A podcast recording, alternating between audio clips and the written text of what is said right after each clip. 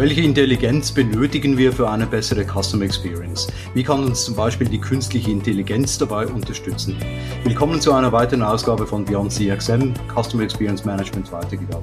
Mein Name ist Daniel Renkli, Marketing und CX gehören zu meinen Passionen. Mit mir ist Dr. Winfried Felser, bekannter Netzwerker und Meta-Influencer. Winfried und ich laden regelmäßig Gäste ein, um die von mir unter dem Hashtag BeyondCXM gestartete Blogparade fortzuführen und vor allem weiterzutragen aus der bestehenden CX-Community hinaus. Zu Gast bei uns ist heute Professor Dr. Elke Theobald, Professorin für Online-Marketing an der Hochschule Pforzheim. Herzlich willkommen, Frau Theobald. Dankeschön, dass ich dabei sein darf. Freue mich sehr. Ja, Professor Dr. Elke Theobald ist seit 1998 Professorin für Online-Marketing und lehrt, wie erwähnt, an der Hochschule Pforzheim. Sie studierte Computerlinguistik und Betriebswirtschaftslehre mit dem Schwerpunkt Wirtschaftsinformatik und war als Produktmanagerin und Softwareentwicklerin bei der Langenscheidt Verlagsgruppe München und als Marketingleiterin in Digitalagenturen tätig. 2001 gründet sie mit Kollegen die Steinbeiß Institute für Unternehmensentwicklung an der Hochschule Pforzheim und berät seither mit ihrem Team Unternehmen in Fragen der Marketing Intelligence und Marketing Digitalisierung. Sie ist außerdem Buchautorin, unter anderem von einem Buch zum Thema kundenzentriertes Markenmanagement, in welchem sie über eine effektive Markenführung entlang der Customer Experience Journey schreibt. Ja, Frau Theobald, was sollten unsere Zuhörer noch über Sie wissen? Ja, ich bin eigentlich fasziniert von Martech, so wie es heute heißt, Marketing and Technology. Ich lebe und arbeite seit 1992 in, der, in diesem Bereich Verschmelzung von IT und Marketing und versuche eigentlich die Brücke zu schlagen. Diese schlage ich jetzt inzwischen für die Studierenden, versuche unsere Marketingstudierenden in die Technologie hineinzuführen, aber natürlich in der Arbeit, die ich im Institut leite, unterstütze jetzt auch Unternehmen bei diesem Weg rein in die Marketing-Technologie.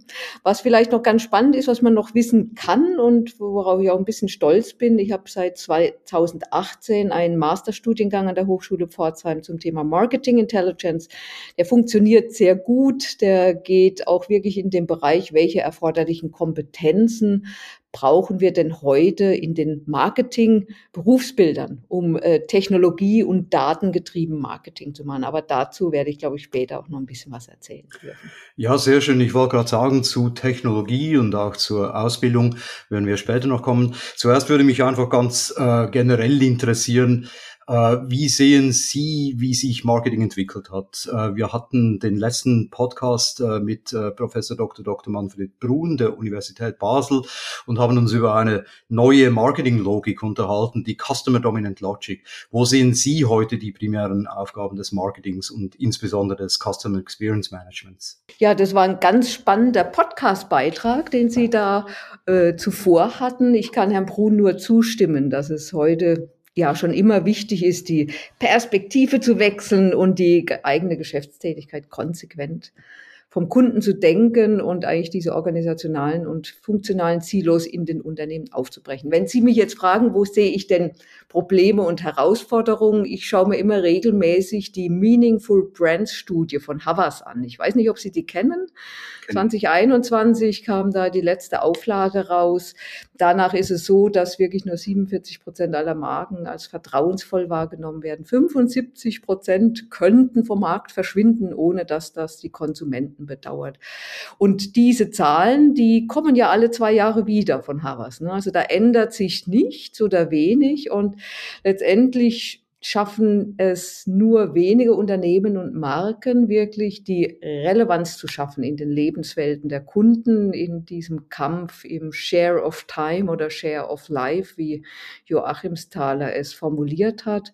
Und im digitalen Kundenleben, so wie Starbucks oder Nike, äh, für, den, für ihre Märkte oder Bereiche jeweils eine, eine gewisse Relevanz zu zu erreichen. Also das sehe ich als eine große Challenge, dieses Thema Relevanz. Wo, wo docke ich mich an in der digitalen Lebenswelt dieser fluiden Kunden heute, die wir haben? Die sind ja gar nicht mehr so richtig greifbar. Und meine, womit ich mich immer beschäftige, ist Datenschätze heben und nutzen. Also wie können wir die vielen, vielen Daten, die ja doch überall entstehen, kontinuierlich entstehen, einsetzen für Marketing, um das besser zu tun, was wir heute tun. Und da gibt's echt noch ganz viele Perspektiven und Handlungsfelder, die jetzt heute noch gar nicht angegangen werden.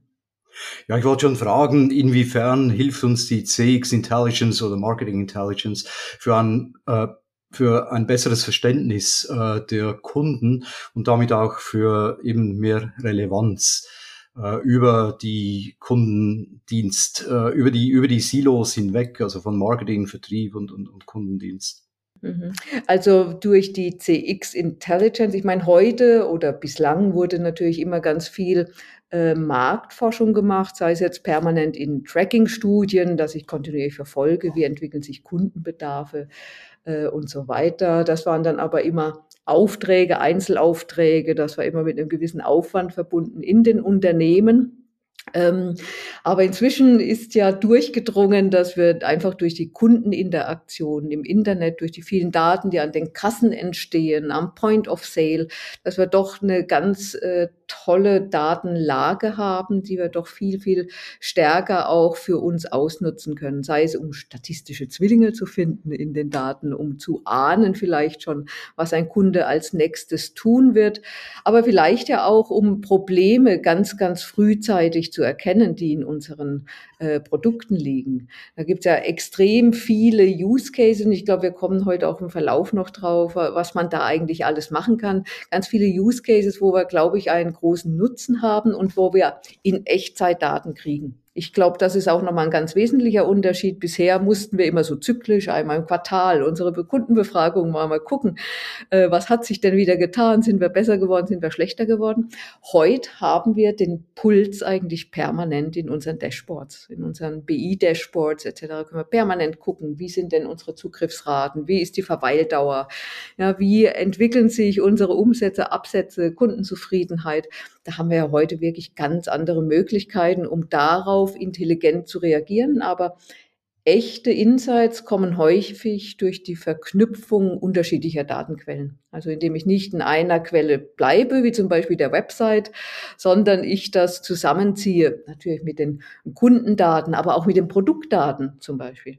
Ja, das sind dann äh, Insight-Quellen, die verstärkt genutzt werden. Ich meine, ich äh, möchte jetzt nicht so lange am Stück reden, aber es ist ja schon so, dass jetzt immer mehr Unternehmen auch äh, Abteilungen aufbauen, Data Science, Data Analytics Abteilungen, um genau diese Schätze zu heben, weil sehr häufig fehlen dann halt doch in den Unternehmen die Grundvoraussetzungen. Also die Daten sind nicht entsprechend aufbereitet, die Rohdaten. Die müssen noch transformiert werden, diese Daten. Man muss sie in eine Form bringen, dass man wirklich auch diese Analysen fahren kann. Man muss die internen Kompetenzen aufbauen, um die Analysen zu machen. Ja, man muss sie auch interpretieren können. Man muss sie, genau, das ist nochmal ein ganz großes Thema, was wir haben, diese äh, Interpretation. Genau. Also das sehe ich schon als eine große Herausforderung, die wir haben, äh, hier in der Customer Experience Intelligence. Hm. Winfried, du hast ja bestimmt auch eine Meinung dazu. Ja, und habe auch schon ganz gespannt äh, äh, gelauscht und ähm, äh, hoffe natürlich, dass wir tatsächlich all diese Visionen realisieren können. Ähm, und gerade so auch im Kontext so von Customer Data Platform ähm, wird ja auch letztendlich verkündet, dass man äh, im Idealfall diese integrierten, vernetzten End-to-End-Daten hat. Wie bewerten Sie denn da den Status quo und den Anspruch? Also was ich oft sehe, ist, dass man sowohl was jetzt einzelne Punkte angeht, dann doch noch zu viele, noch viele Lücken hat und auch, sagen wir mal, diese Verknüpfung und Vernetzung und Identitätsfortführung äh, end-to-end dass vielleicht manche Dinge, die ideal wären, damit man, sagen wir mal, eine totale Transparenz über die Customer Journey jetzt eines einzelnen Kunden im Idealfall hätten, ähm, dass man die vielleicht dann doch heute noch nicht so realisieren kann? Oder haben wir da wirklich schon einfach über die vielen Jahre heute äh, einen ganz anderen Status quo äh, als vielleicht noch vor fünf oder zehn Jahren? Nee, also ich meine, das ist ja immer noch ein, ein, ja, eine ganz große Herausforderung. Device-übergreifendes Tracking, zum Beispiel auch schon Browser-übergreifendes Tracken auf einem Rechner. Also wenn ich jetzt mit Ihnen im Chrome unterwegs bin oder im Safari, dann haben wir ja immer ganz unterschiedliche ähm, User, die sich einloggen etc. Das heißt, äh, Cookies werden dann nicht mehr gezogen. Also es ist heute nicht so, dass wir da schon integrierte Plattformen haben und das schon nicht bei einem Service, weil je nach Endgerät, je nach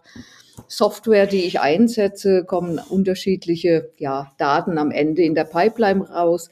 Es ist wirklich so, dass wir eigentlich bei diesem ganzen Thema, wie wir Daten homogenisieren und wie wir Daten so zusammenführen, dass man dieses End-to-End -End jetzt wirklich mal kriegt, da ist noch ein weiter Weg zu gehen. Und natürlich geht auch nicht alles, was man ja gerne machen würde. Ne? Also wenn ich in diesen Bereich des Datenschutzes denke, ich meine, es ist ja gesetzlich nicht erlaubt, Daten einfach so zusammenzuführen. Ne, ich darf das nicht machen, dass ich sage, ich habe jetzt hier von dem Daniel Rengli irgendwelche Daten vom Smartphone und vom, äh, von seinem Desktop und dann noch von seinem Einkaufsverhalten.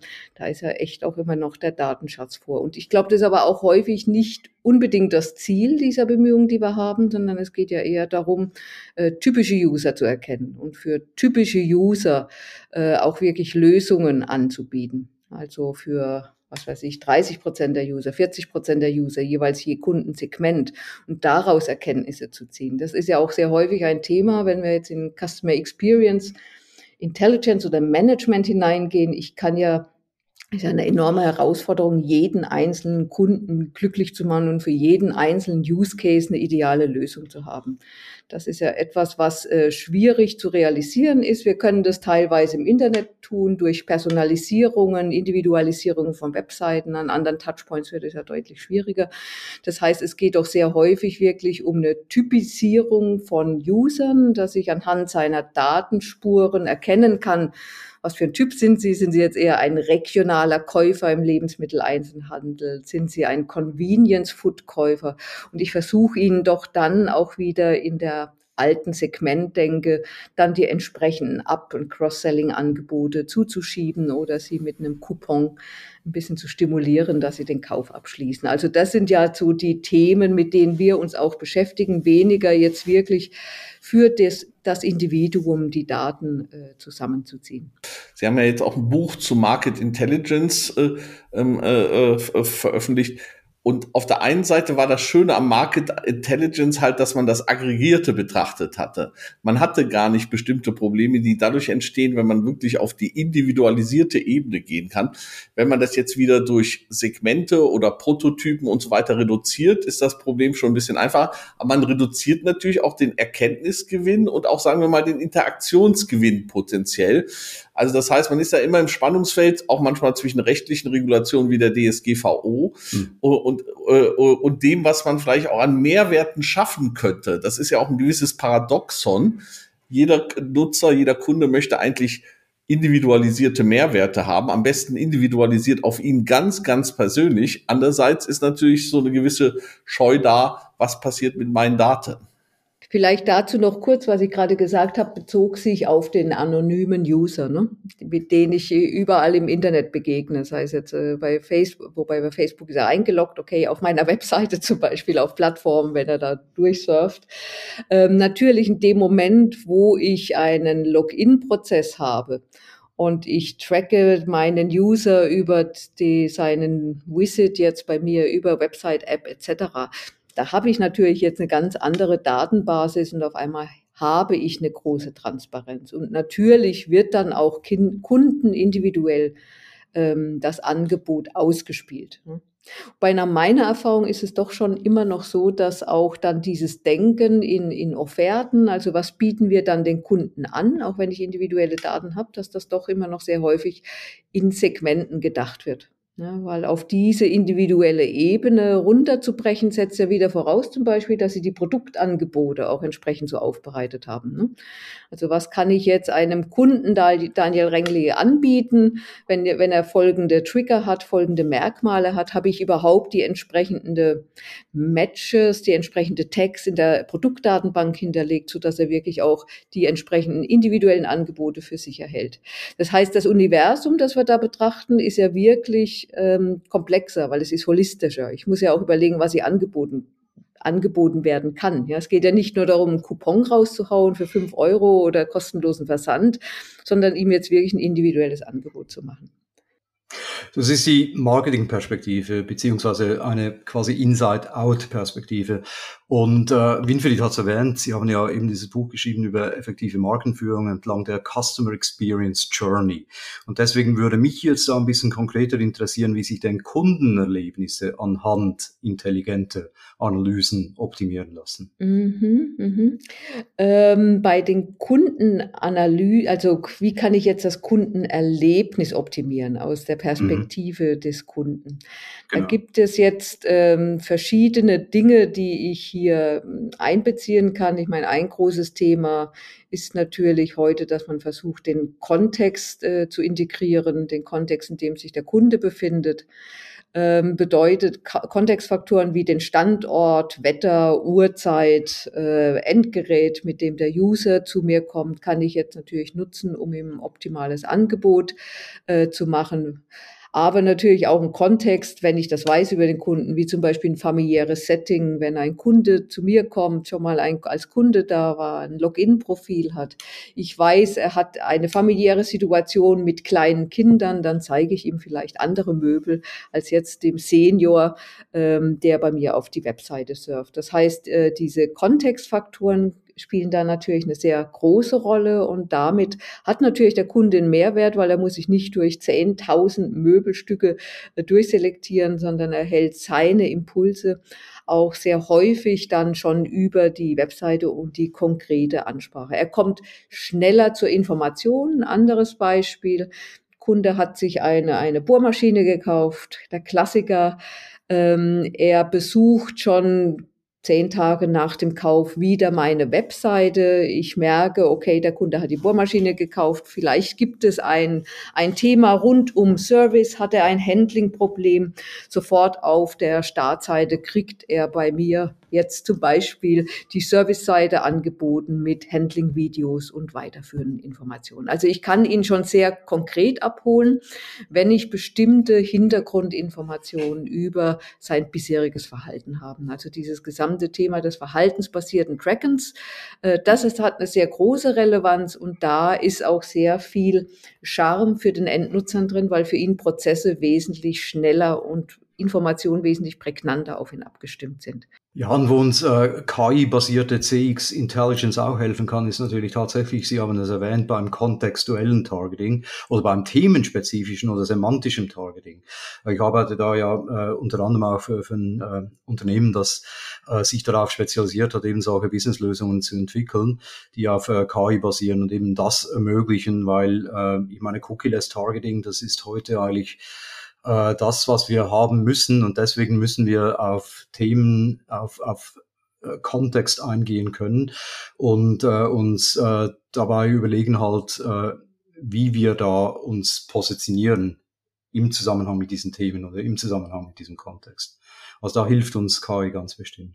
Ähm, äh, was mich da immer interessiert, wir hatten jetzt vor kurzem einen Talk mit dem Professor Heinemann als zum Thema Retail. Da ging es auch um das Thema KI und wie KI letztendlich auch den Handel letztendlich ähm, ähm, äh, ähm, unterstützen kann und äh, und zwar jetzt nicht nur im E-Commerce-Bereich, sondern auch stationär. Was sich da oft herausstellte, war, äh, dass da ganz klassische Ansätze quasi da als KI unterwegs äh, äh, waren. Also gar nicht jetzt immer unbedingt äh, Deep Learning oder äh, Machine Learning oder ähnliche äh, äh, Ansätze, sondern dass gerade vielleicht so im Backend da viel mit klassischer Analytik bis hin zu multipler Regression, die ich auch schon vor 20 Jahren bei Fraunhofer eingesetzt hat, die aber immer noch funktioniert. Ähm, wie Hightech sind wir da eigentlich äh, letztendlich heute schon unterwegs? So die Frage auch wirklich an euch, äh, äh, an beide. Äh, ähm, äh, wird da tatsächlich, also das eine ist ja die Datenlage, da hatten wir ja schon diskutiert, wie gut sind wir da tatsächlich und wie intelligent ist dann die Intelligenz, die da drauf baut und muss es immer die, die, äh, die, die ultimative neue ähm, Innovation angeht, was, was jetzt die Algorithmik angeht? Oder ist es dann doch ganz oft noch hilfreiche Klassik, die eingesetzt wird? Also ich will mal starten, danach kann ja Daniel Rengli vielleicht gern äh, ergänzen. Ich habe ja immer wieder in meinem Masterstudiengang auch Gäste, die jetzt in Unternehmen Data Scientists sind. Und ähm, ich erinnere mich da sehr gut jetzt an den letzten großer Versender. Das ist ja auch so ein ganz klassisches Setting, großer Versender. Die haben ja immer ganz viele Daten, ja, die, die ganzen äh, Bestellprozesse etc., CRM, das machen die ja jetzt schon seit Jahrzehnten. Die sind ja eigentlich ganz gut aufgestellt, auch wenn die Rohdaten auch nicht immer optimal sind, aber die haben mal viele Daten. Und im Schwerpunkt machen die wirklich statistische Analysen. Nach wie vor. Also Regressionsanalysen, äh, Decision Tree Analysen, Segmentierungen. Das ist momentan doch in vielen Unternehmen nachdem, also ich kann immer nur berichten von dem, was ich höre von den Gästen aus den Unternehmen. Die berichten schon, dass sie eigentlich gerade dran sind, diese Themen aufzubauen, weil auch hier noch ganz viel Musik drin ist, was noch nicht gehoben ist. Äh, natürlich testet man sehr, sehr viel auch schon mit der KI in Einzelprojekten. Manche setzen das auch schon äh, in der Breite stärker ein. Zum Beispiel so Next Best Action. Was könnte der Kunde als nächstes tun, was jetzt noch nicht in den Daten liegt, die, die Prognostik, da noch was rauszuholen. Aber ich erlebe das schon so, dass es um gute, solide Statistik geht, die da jetzt erstmal ins Laufen gebracht wird. Das ist absolut richtig. Und äh, Winfried, um deine Frage hier zu beantworten, eben du weißt ja, ich arbeite unter anderem für Hase und Igel, ein äh, äh, Unternehmen aus äh, Niedersachsen, das eben Software- und Datenlösungen anbietet, eben um Marktpotenziale zu bewerten, Marktchancen zu entdecken und, und die Marktbearbeitung zielgerichtet, äh, zielgerichtet zu steuern. Und, und, und die haben jetzt auch beispielsweise so einen Themennavigator, einen KI-Targeter, äh, der, also die, die, die Lösungen arbeiten tatsächlich mit äh, Statistiken beziehungsweise multivariablen äh, Regressionen. Und ähm, das ist heute möglich, ja. Also KI hilft da enorm. Was halt spannend ist, gerade wenn du sagst jetzt Multivariate oder Multiple äh, Regression und ähnliche Dinge, ähm, ich glaube auch, das sind, wie Sie gesagt haben, Frau Professor Theobald, äh, Theobald, ganz viele einfach noch weiße Flecken, aber einfach, weil man sie vielleicht noch nicht angegangen ist. Gar nicht, dass man unbedingt jetzt hier in die technologische Innovation geht, sondern man muss in die Anwendungsinnovation. Weil ich weiß noch, also manchmal erinnern mich so Dinge dran, ich weiß noch, äh, ja, jetzt vor über 20, fast 25 Jahren, Bonanalyse. Und ich war ja früher selber beim Kaufhof in der Warenwirtschaft, aber so ein Klassiker an der Bon-Analyse äh, hat man dann festgestellt, Pampers werden zusammen mit Bier gekauft. Das war immer so, so der, das typische Beispiel, was präsentiert wurde, um zu sagen, ja, wie kommt denn das, Pampers und Bier? Und dann war es der Vater, der irgendwie nochmal rausgeschickt äh, wurde, wir brauchen jetzt noch Pampers und dann kauft er auch noch Bier ein. Und das hatte mich damals natürlich schon begeistert. Und da war halt auch schon damals mit den einfachen Mitteln und den viel schlechteren Rechnern, muss man ja auch äh, äh, äh sagen, und auch äh, wahrscheinlich die Datenlagen viel schlechter, war da schon Spannendes drin. Und jetzt ist es wahrscheinlich eher so, dass auch jenseits der ganz äh, ähm, äh, äh, Edge-Technologie da irgendwie auch vieles einfach jetzt viel stärker rein diffundieren können, weil die Rechner besser sind, weil die Daten verfügbarer sind, weil vielleicht auch Methodiken gereift sind, aber manchmal ist es auch trotzdem immer noch Klassik, was da hilft. Das war also mein Eindruck auch aus dem Dialog mit dem Professor Heinemann, aber Frau Professor Theobald, Sie haben jetzt gerade so ein bisschen tief geatmet. Das macht Hoffnung, dass es doch ein bisschen anders ist. Nee, nee, nee, es ist äh, eher schlimmer, wie Sie das gerade beschreiben. Also was ich jetzt zum Beispiel Ihnen berichten kann, worüber man dann redet, wenn man die Praktiker wirklich bei sich zu Besuch hat, ist, dass sie anfangen, erstmal einheitliche Codierungen in die verschiedenen Datenbanken einzuführen. Also sowas ganz Triviales, die, die Kundendatensätze zu codieren mit männlich und weiblich. Ne? Das fängt ja jetzt echt, das ist basic, sorry ja, dann ist es mal mit M und W kodiert und dann mal mit M und F kodiert oder mit 0 und 1 kodiert. Das heißt, viele Data Scientists heute beschäftigen sich, sorry, mit solchen Basics, weil sie erstmal die Grundlage schaffen müssen. Ja, weil da in verschiedenen Markt, bei verschiedenen Brands, bei verschiedenen Touchpoints ganz unterschiedliche Kundendatenbanken entstanden sind. Die gilt es jetzt erstmal äh, ja in eine saubere Form zu bringen, damit man die ganzen High-End-Analysen dann machen kann. Also ich glaube, da haben, und ich rede jetzt von Versendern, das heißt, das waren schon immer Unternehmen, die im Marketing eine hohe Affinität hatten, Technologie einzusetzen. Ich meine, daraus kam ja auch dann die große Effizienz. Wenn wir jetzt in andere Unternehmenskategorien denken, wo, wo die Technologie noch nie so eine große Rolle gespielt hat, dann haben die vielleicht einen Vorteil, dass sie keine Altdatenbestände haben, aber vielleicht haben sie dadurch auch keine Daten, ja. Ähm, das heißt, äh, die stehen vielleicht nochmal vor anderen Herausforderungen. Aber natürlich, wenn Sie jetzt in die Presse gehen und gucken, was da äh, jeweils geschrieben wird, es gibt dann immer auch viele Einzelbeispiele, wo dann KI eingesetzt wird. Also persönlich habe ich jetzt erlebt, äh, zum Beispiel bei dem Thema Churn-Analyse in der Automobilindustrie, so im Luxussegment. Da haben wir Studien gemacht, wo äh, Frühindikatoren zum Beispiel über KI von Churnern äh, identifiziert werden sollen, damit man die eben frühzeitig adressiert. Und da ging es dann aber auch darum, äh, Segmente zu identifizieren. Also nicht jeden Churn-Kunden möchte ich ja auch halten. Es gibt mhm. ja mm, Abwanderer, Wechsler, da bin ich auch froh, dass sie weggehen. Das heißt, da ging es dann auch um die Valenz, um die Wertigkeit und äh, da das richtige Segment zu identifizieren oder einen anderen Use Case. Ähm, was auch ganz spannend war, wir haben ein, für ein, auch alles in diesem Marketing, äh, Marketing Intelligence Studiengang, da arbeiten wir wirklich viel mit Unternehmen zusammen. Da kommen eben auch diese innovativen Fragen. Und eine Sache, die wurde jetzt im Rahmen einer Thesis erforscht, da ging es wirklich darum, welche Auswirkungen, jetzt komme ich zu Ihrem Bon zurück, dem Kassenbon, welche Auswirkungen haben die Self-Scanning Kassen auf den durchschnittlichen Kassenbon, weil natürlich diese Mitnahmeartikel in der Kassenzone wegfallen. Ne? Auch das, das war eine ganz tolle statistische Analyse mit einer Prognose, äh, welche Auswirkungen das hat.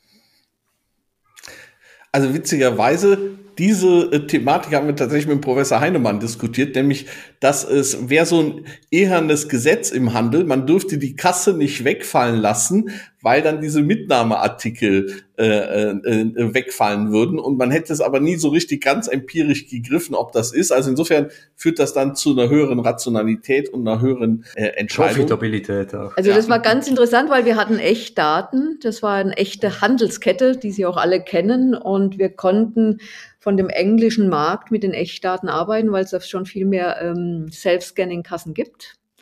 Und das haben wir dann transponiert auf die, äh, auf den deutschen Markt und so weiter und so weiter. Also war ein und ganz. Wie ist es? Na, ich darf darüber nicht sagen. Sorry. Ah, okay. Ich meine, das nice ist so try. leider die, die Dinge, die, die spannendsten Studien, die wir auch machen jetzt im Rahmen von solchen Abschlussarbeiten, die liegen eigentlich immer unter Verschluss, weil wir da natürlich mit Echtdaten der, der Companies arbeiten und unter Sperrvermerken, da darf ich auch in so einem netten Podcast wie hier leider nichts drüber sagen. Sorry. Kein Problem, Frau Theobald. Jetzt, äh, Winfried, das Beispiel, was du erwähnt hast, da geht mir noch durch den Kopf. Ich meine, das muss so um die 30 Jahre alt sein. Ich war damals bei IBM, als wir von Data Mining sprachen. Das war ja eigentlich noch nicht künstliche Intelligenz als solches. Also eigentlich hat sich ja das Ganze dermaßen äh, weiterentwickelt, eben dass, dass wir heute eben von äh, mehr als Data Mining, von, von Machine Learning beziehungsweise eben auch Artificial Intelligence reden. Und vielleicht können Sie dazu noch was sagen, Frau Professor äh, Theobald, weil das würde mich jetzt interessieren aus Ihrer Sicht, so bisschen, wie geht's weiter? Also wir wissen jetzt eigentlich, was heute so möglich ist, oder viele wissen das, was heute so möglich ist, aber mich würde interessieren, wie Sie aus der Wissenschaft jetzt sehen, wie das alles sich äh, noch weiterentwickeln wird.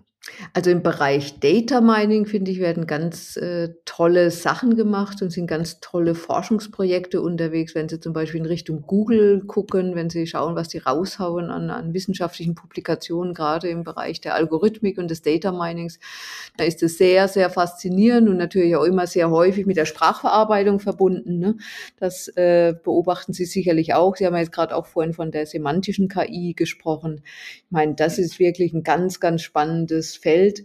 Ähm, dazu vielleicht, ich meine, was da ganz coole Anwendungen sind, sind ja sowas wie äh, semantische Analysen von Kundenratings auf Amazon, von eigenen Produkten, von Wettbewerbsprodukten, die Valenzen, die mitspringen, die positiven, negativen Bewertungen. Ich meine, in dem Bereich, da wird schon einiges gemacht. Gell? Da laufen schon etliche Projekte, um solche Dinge, Dinge aufzusetzen ich finde, da ist auch ganz schön viel äh, Musik drin. Also diese Daten, die jetzt automatisch entstehen im Internet, wirklich äh, wertschöpfend für das eigene Unternehmen zu nutzen.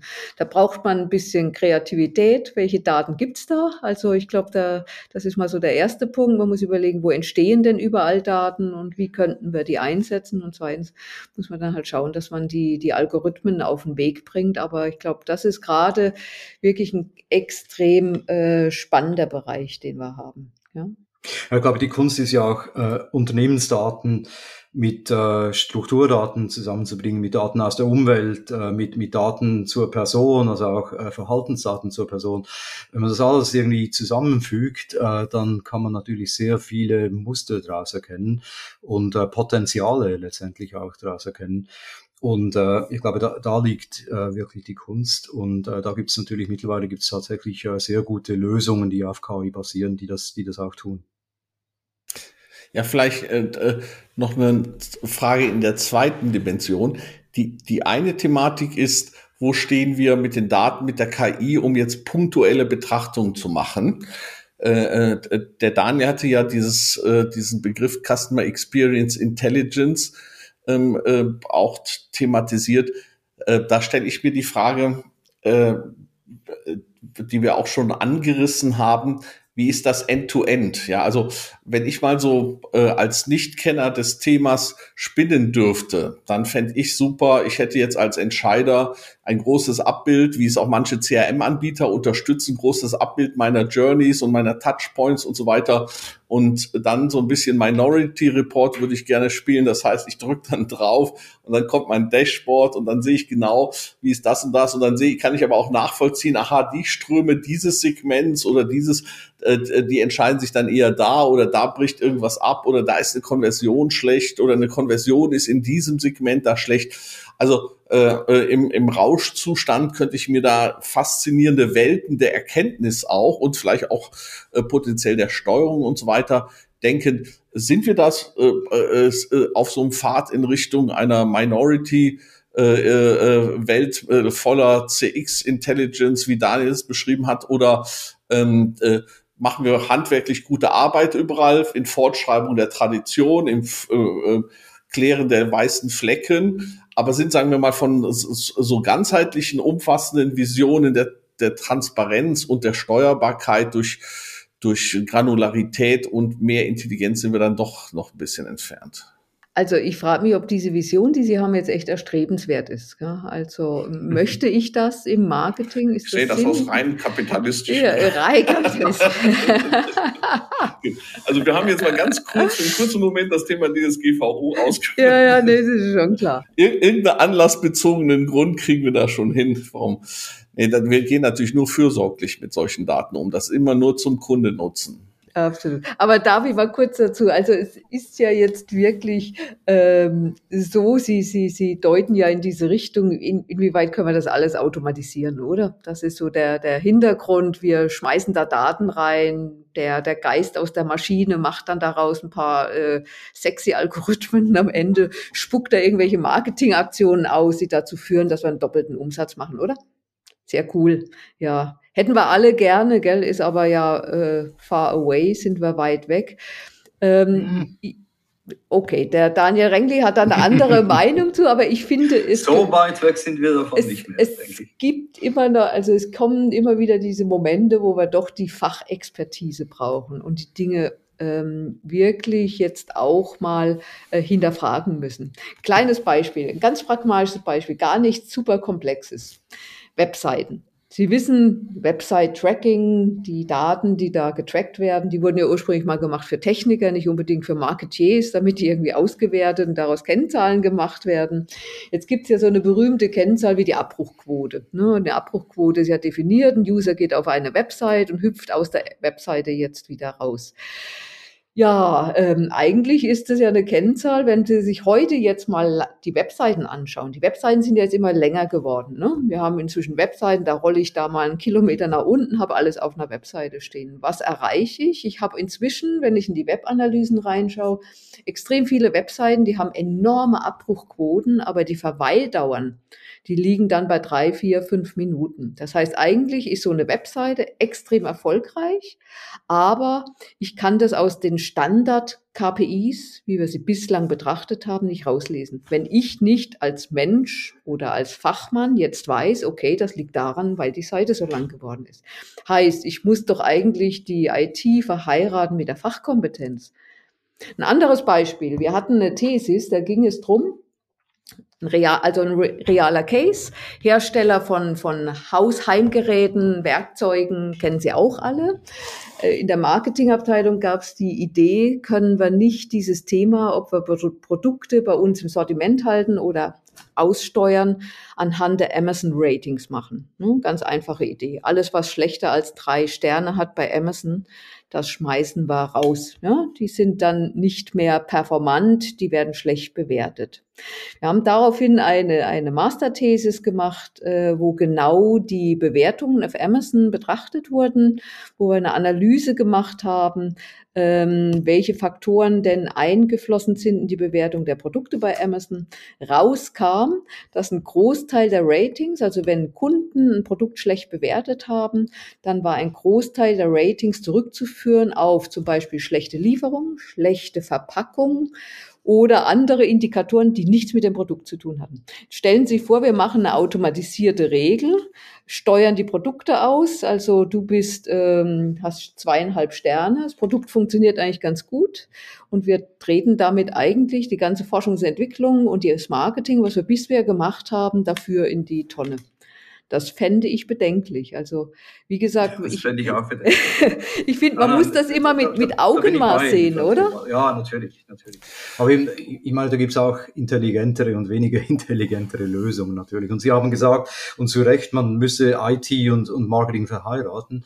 Jetzt äh, das ganze Berufsbild oder die Berufs Bilder, die Rollenbilder, die haben sich ja extrem verändert jetzt äh, im Marketing. Also mittlerweile gibt es ja wirklich halt Leute im Marketing, die wirklich diese technische Sicht haben, also die Digital Marketers sind und äh, auch Daten analysieren können, richtig interpretieren können. Äh, das sind dann vielleicht die weniger kreativen Leute. Und äh, letztendlich sind die halt im Team erfolgreich. Oder man source das aus an eine Agentur oder an ein Unternehmen. Äh, das geht ja auch natürlich.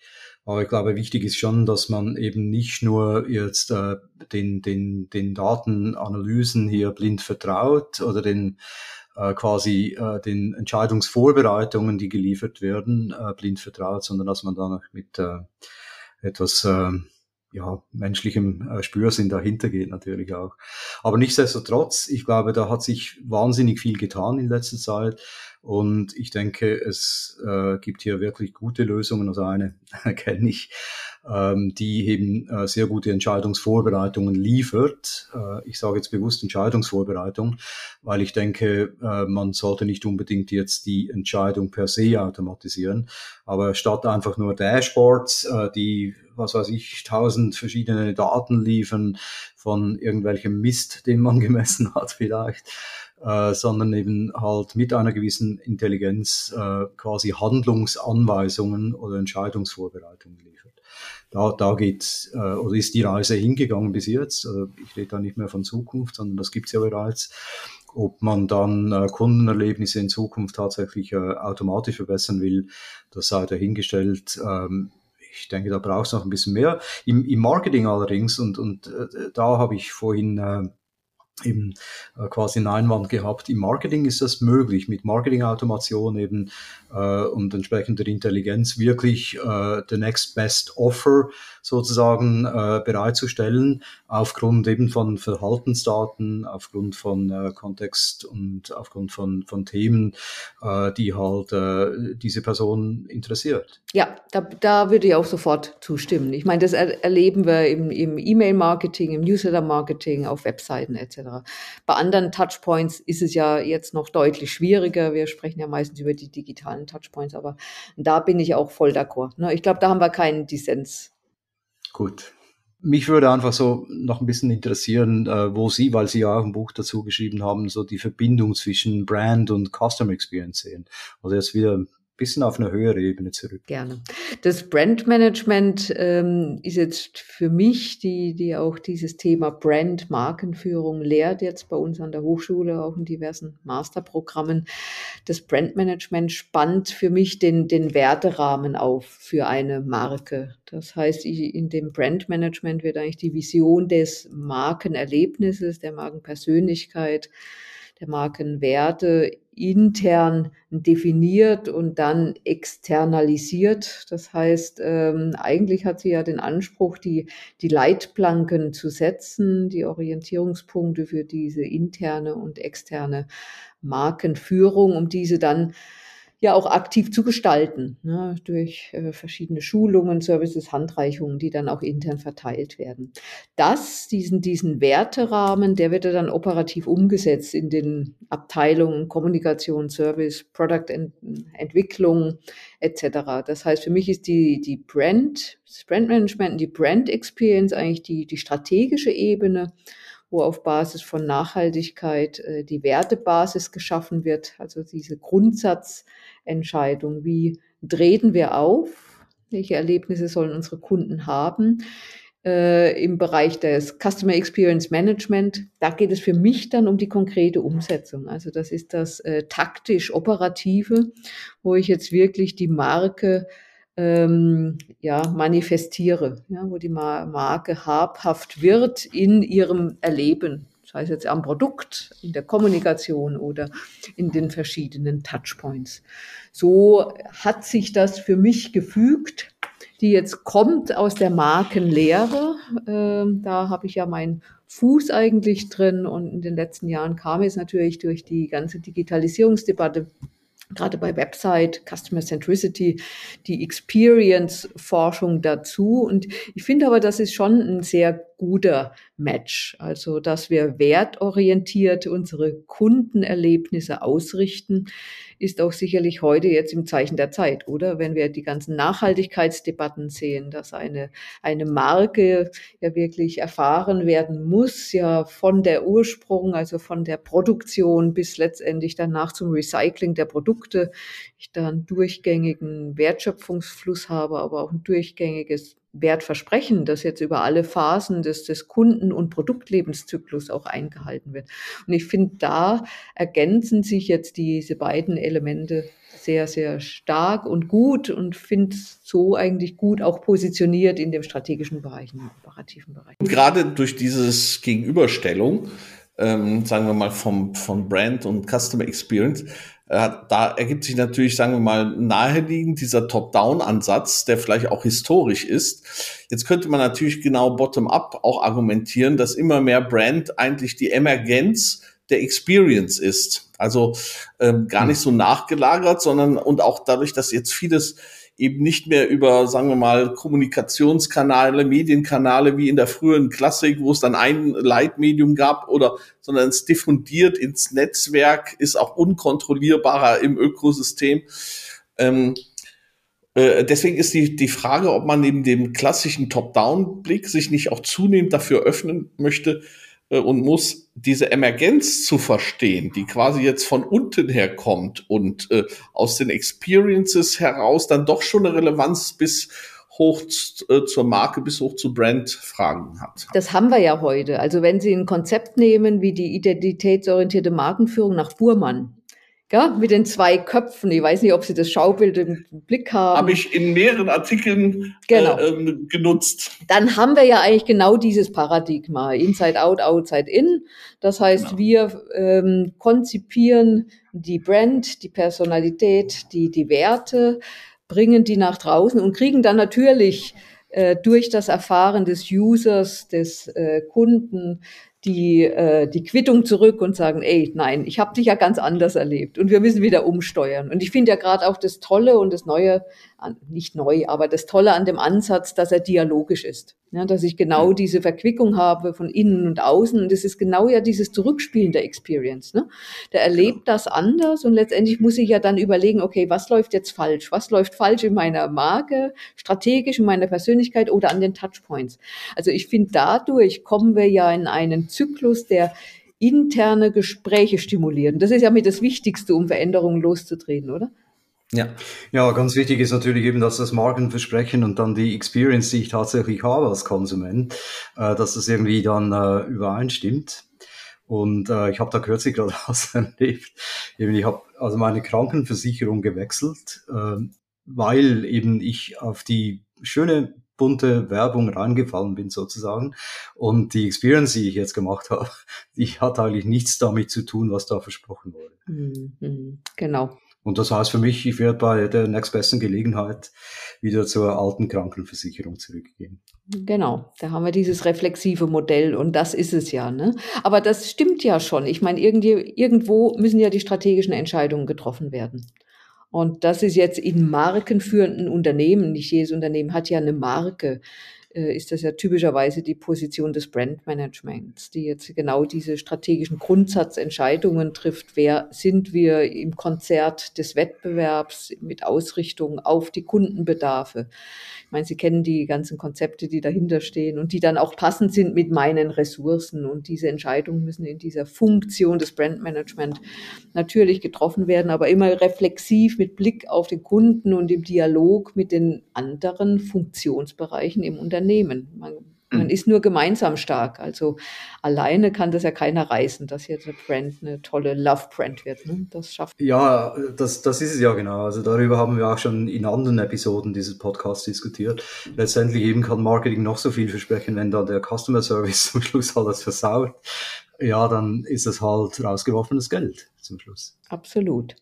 Gut, jetzt ähm, möchte ich eigentlich so gegen Schluss, äh, Winfried, was ist noch was? Ja, ich wollte nämlich jetzt auch gerade sagen, wir haben mit Brun angefangen äh, in der Meffert-Schule, sind jetzt bei Burmann. Da könnten wir jetzt noch mit Kirsch Georg auf Nachhaltigkeit äh, äh, gehen. Äh, aber da würden wir dann das Thema einer anderen Episode. Da würden wir das Thema ganz sprengen. Deswegen denke ich, haben wir einen, einen schönen Bogen gespielt. Ich habe auch sehr viel, äh, und ich glaube, Daniel, du auch, auch wenn du viel tiefer als ich in dem Thema drin spielst, aber äh, letztendlich mal ein schönes, großes Gesamtbild bekommen. Und das finde ich gerade in diesen Zeiten wichtig, dass letztendlich äh, das dann äh, transparent wird.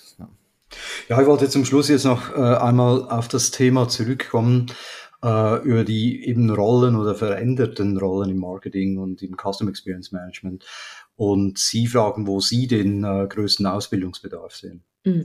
Also ich erlebe es bei meinen äh, Studierenden, wenn die jetzt aus dem Bachelor kommen, dass dieses Technologie-Know-how, das Datenverständnis und das Verständnis für Algorithmen ganz, ganz schwach ist.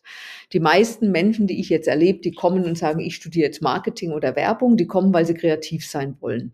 Also hm. das Thema Daten und Technologie interessiert die recht wenig. Deswegen bin ich sehr froh, dass wir diesen neuen Masterstudiengang haben mit Marketing Intelligence, weil der genau diese, diese Brücke schließt und ich erlebe es ja.